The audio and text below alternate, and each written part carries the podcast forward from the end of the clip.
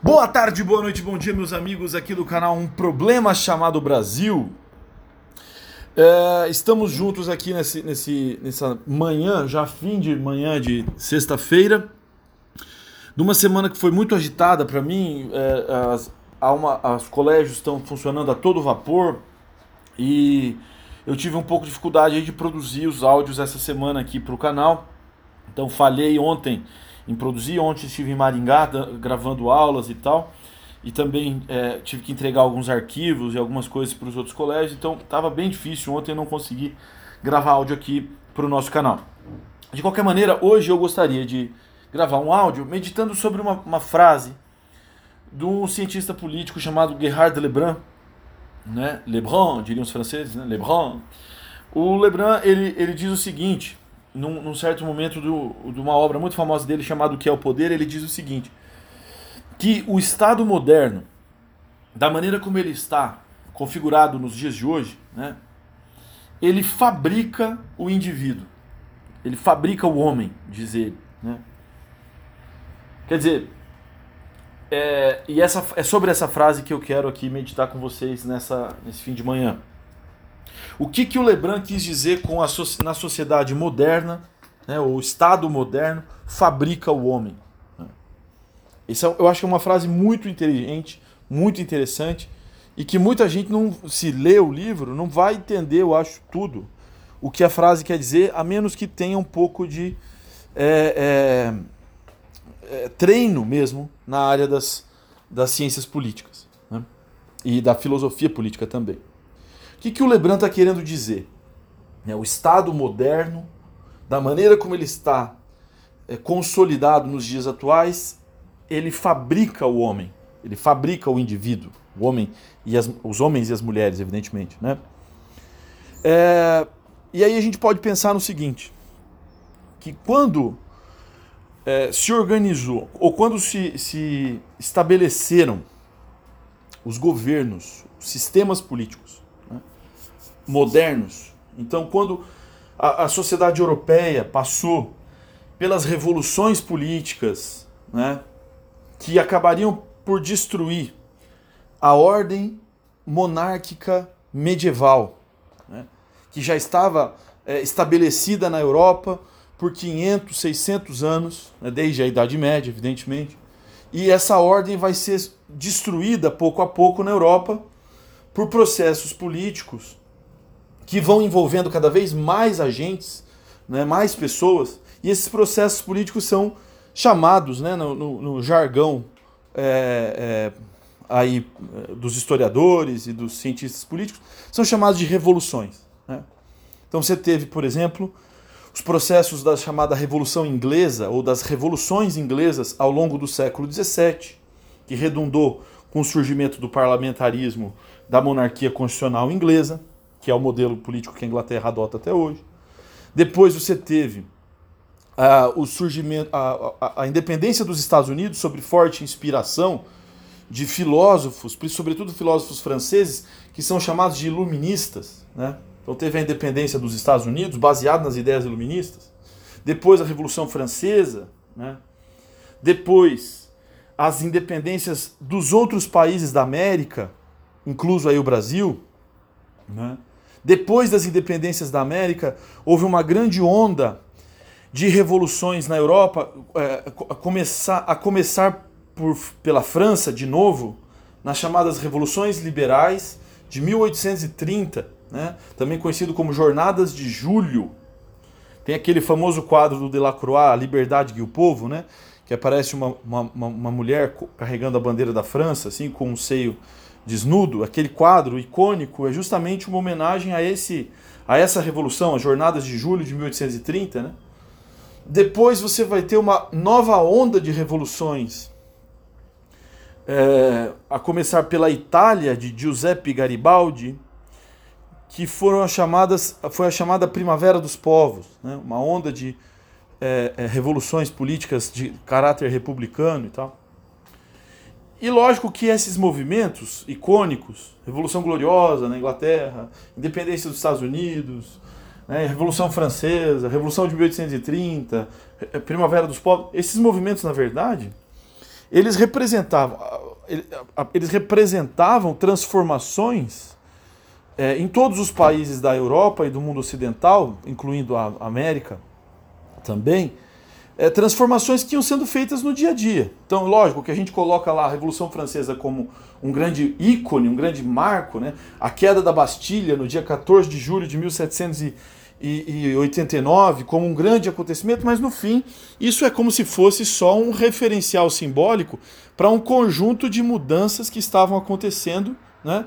e essas mudanças basicamente é, retiravam da aristocracia, da nobreza europeia, né, os seus direitos é, acumulados por tradição medieval, né, porque lá na Idade Média, essa aristocracia, que na Idade Média ainda era uma aristocracia guerreira, né, tendo origem nos, nos guerreiros germânicos, nos guerreiros bárbaros que invadiram a Europa, essa aristocracia, lá na Idade Média, foi acumulando uma série de direitos, entre aspas, aí a palavra direitos, uma série de privilégios, né, que eles tinham sobre as terras da Europa.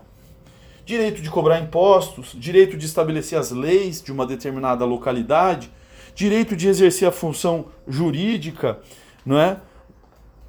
Então, os nobres eram a um só tempo o próprio Estado, o próprio governo, não é? E também tinham direito de fazer uso econômico das terras, das cidades. Né? Essa ordem política que eh, estabelecida então com o poder concentrado na mão dessa aristocracia que foi guerreira na Idade Média, pouco a pouco foi perdendo essa, esse atributo guerreiro, né? foi se tornando uma, uma, uma espécie de é, é, elite afetada. Né? Então vamos pensar o seguinte aí para ajudar a iluminar o, o, o imaginário de vocês. Né? A aristocracia medieval é aquela aristocracia que você vê no desenho da Valente. Já assistiram Valente da Disney? A, história da menininha irlandesa lá do cabelo ruivo que, que é uma heroína e tal, um, uma espécie de adaptação da, das histórias de cavaleiros medievais para o discurso de gênero do século XX né, e XXI. Então, se você já viu a, o, o, desenho Valente da Disney, você olha aquilo ali é, é a vida da aristocracia medieval, lógico, totalmente caricata, porque se trata de um desenho, né? Mas eram brutos, analfabetos, é, é, envolvidos com guerras e disputas que se faziam pela força, né? Com o passar dos séculos, a aristocracia guerreira europeia vai se transformar naquela imagem que você tem, por exemplo, quando assiste o filme Maria Antonieta, da Sofia Coppola, né? ou quando assiste o filme Mozart, aquele famoso filme, na verdade o filme chama Amadeus, né? sobre o, o Wolfgang Amadeus Mozart, o, o, gênio austríaco da música. Né? Se você assistiu Amadeus ou assistiu Maria Antonieta, Amadeus é um filme um pouco mais velho, Maria Antonieta é um filme um pouco mais, mais recente, né? É, você vê um outro tipo de nobreza, uma nobreza cheia de pó de arroz na cara, né? com ruge nas bochechas, com perucas né? É, é, e lencinhos e babados, e uma afetação total, né? Uma vida bastante é, é, fútil, assim, baseada em prazeres fáceis, né? Numa espécie de hedonismo vazio. Então essa aristocracia era herdeira daquela velha aristocracia guerreira medieval que você vê no desenho da Valente da Disney, né? Então, o, as, as, chamadas revoluções é, liberais que eu listei aqui para vocês, elas acabaram produzindo, elas acabaram tirando dessa aristocracia afetada, dessa aristocracia de peruca e pó de arroz na cara, eles tiraram os direitos acumulados desde a Idade Média dessa aristocracia. E esses direitos foram transferidos a camadas da sociedade, agora divididas por classes, divididas por situação econômica e status político, não é? Por critério do Estado, agora de um Estado não mais controlado pela aristocracia, mas controlado por uma burocracia. Ou seja, por funcionários não é? que chegavam ao Estado por concurso público ou por eleições, e agora são esses burocratas que passam a definir as pessoas que têm direitos e privilégios e não mais os reis e a velha aristocracia europeia. Muito bem. Então eu estou tentando contar para vocês aqui o processo de transformação política que a Europa viveu e que, de certa forma, a gente aqui no Brasil também viveu um pouco a reboque. Né? Então, as revoluções, as famosas revoluções do século XVII, XVIII, XIX, as chamadas revoluções liberais, elas criaram, elas redistribuíram o poder, tirando, falando bem a grosso modo agora, né? Tirando da aristocracia europeia os seus direitos e privilégios e transferindo esses direitos e privilégios para a burocracia do Estado. Né? As sociedades continuaram desiguais, menos desiguais do que antes, é verdade, mas continuaram desiguais. Os direitos continuaram desiguais, né? e o poder distribuído dentro da sociedade também continuou desigual só que menos desigual, e agora o critério de desigualdade não é definido mais pelas famílias aristocráticas, e sim definido pela uh, burocracia do Estado, ou seja, pelos funcionários públicos e pelos funcionários públicos eleitos, digamos assim. Né? Pois bem, agora, o grande argumento que justificava essa passagem do poder da aristocracia para a burocracia, o grande argumento que se fazia era que isso estava sendo feito em nome da liberdade, da igualdade, da fraternidade. Né? Então, esses valores é, que foram consagrados pela Revolução Francesa, eles faziam parte, né? eles faziam parte de uma espécie de é, é, imaginário político. Dizer, um, havia um novo discurso político que dizia: olha, o poder pertence ao povo, não é? O, o, o povo, em nome do povo, ele deve ser governado. Né? O, o, o, o poder tem que ser exercido no sentido de gerar é, igualdades, de defender as liberdades, de combater as injustiças. Então se criou um novo discurso. Né? E esse discurso, basicamente, ia na seguinte direção: olha, os homens e as mulheres são livres por sua natureza e são criados por Deus iguais. Os homens não são desiguais, os homens e as mulheres. Né? Eles estão na mesma condição. Todos somos iguais.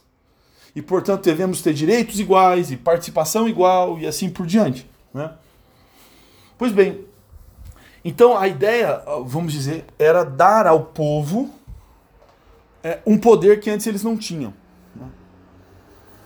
Beleza. Só que essa sociedade que recebia agora o poder, então, por exemplo, a classe média, né? os trabalhadores artesãos, os profissionais liberais, né? os homens de letras e de educação. Né? É... Essas pessoas que faziam parte da classe média, ou ainda até das camadas populares pobres das cidades, né? aquilo que na França, da Revolução Francesa, eram chamados sans-culottes. Né? Engraçado que é, eu, eu, descobri de uma forma um pouco desastrada, né, que sans-culotte em francês atual quer dizer sem calcinha. Né? Na Revolução Francesa queria dizer a pessoa sem calça, calça no sentido que a gente usa do dia a dia. Né?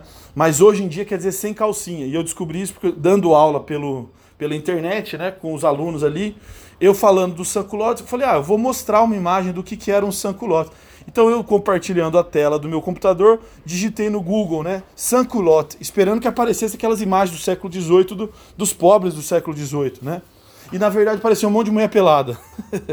eu paguei esse mico diante de, de dezenas de alunos uns, dias, uns meses atrás aí, nesse começo da quarentena. E daí eu descobri que sans-culotte, em bom francês atual, quer dizer sem calcinha. Mas então esses direitos que foram sendo dados aos sans-culottes, aos pobres, né? a classe média e tudo mais. Esses direitos eram dados a uma sociedade, não é, que que tinha os seus próprios valores, suas próprias tradições, né? Então, por exemplo, quem era um artesão provavelmente era artesão porque o seu pai era artesão e o seu avô era artesão. Né? Então, aquela família de artesãos, né? ela vinha de uma tradição ali regional, de, de pro, provavelmente de participar de uma liga de artesãos, de uma, de uma, é, é, é, uma guilda de comerciantes, uma corporação de ofício de, de marceneiros, né? Um outro grupo tinha pequenas vinha é uma família de pequenos proprietários ali de, de fazendas, né? O outro ali já o pai era médico e se tornou médico também e tal. Então, essa sociedade, ela era sociedade europeia, que agora está passando pelas revoluções liberais, ela era uma sociedade onde ela era muito heterogênea, existiam grupos religiosos diferentes, existiam profissões e tradições diferentes e existiam é, o Estado agora pós Revolução Francesa era um Estado que então ia tentando resolver os problemas de cada um desses grupos. Né? O Estado, por exemplo, se considerava agora laico, justamente porque admitia que haviam tantas, tantas religiões e denominações religiosas que o Estado, para respeitar o direito de cada uma delas, precisava não declarar nenhuma posição política. Ou, desculpa, posição religiosa. Né? É, o Estado passava, é, por exemplo, para não beneficiar um grupo de comerciantes e não beneficiar o outro grupo, eles perceberam que a melhor coisa era não beneficiar ninguém. Né? E os direitos de comércio serem concedidos assim da forma mais igualitária possível, e assim por diante. O problema é que, na medida em que esses estados não é que, que vamos dizer agora controlados pela burocracia e não mais pela aristocracia. Esses estados foram avançando. Eles, por exemplo, vão assumir a responsabilidade de educar as crianças. Quanto mais avançou a revolução industrial, mais as pessoas foram trabalhar fora de casa, pais e mães, e os filhos foram sendo empurrados para essa instituição moderna chamada escola. E a escola foi sendo também trans transformada numa é, é, é, numa obrigação do Estado, numa responsabilidade do Estado, educar as crianças.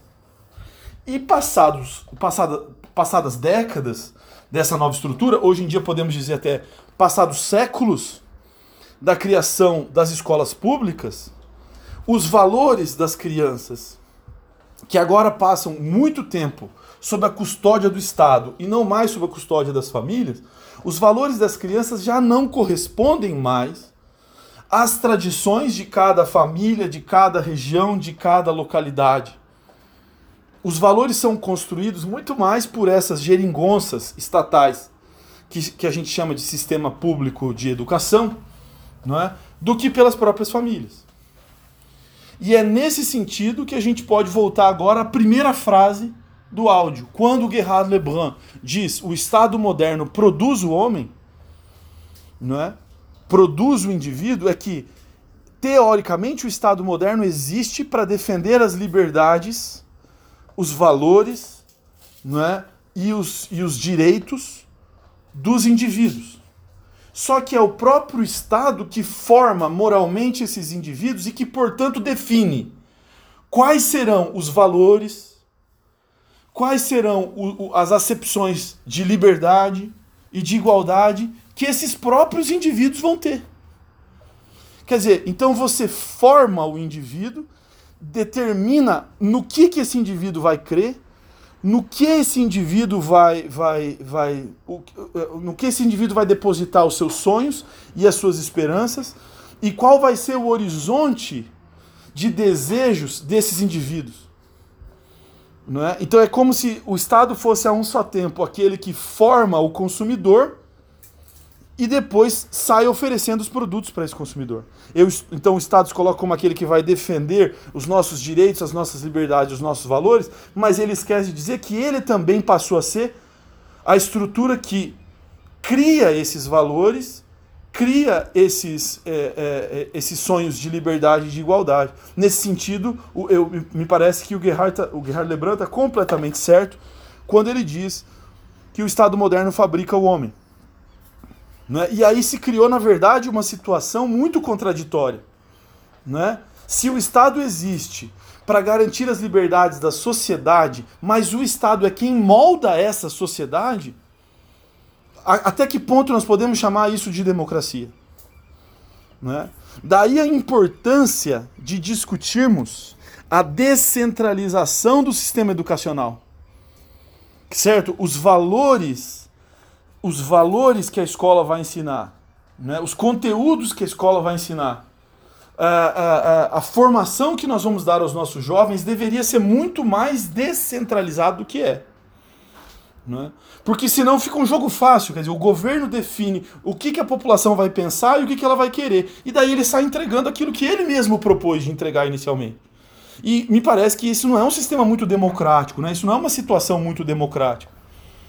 É, e, portanto, Daí a importância, na minha opinião, da descentralização dos sistemas educacionais, né, da não existência de um currículo nacional único, e se for ter um currículo nacional único, que ele corresponda a 20% do conteúdo, daquilo que é só o mais fundamental dos ensinos de, de alfabetização e de ensino de matemática, e que cada comunidade, e que cada sociedade, e que cada cidade, e, é, e, e, e, e comunidade de pais e mestres possa sim interferir naquilo que a escola vai ensinar. Porque senão nós criamos essa falsa ideia do, cons do consenso científico, né, esses, esses jargões que aparecem hoje em dia, né, dando a falsa sensação de que existe já um consenso sobre o que é verdade e o que é mentira no mundo.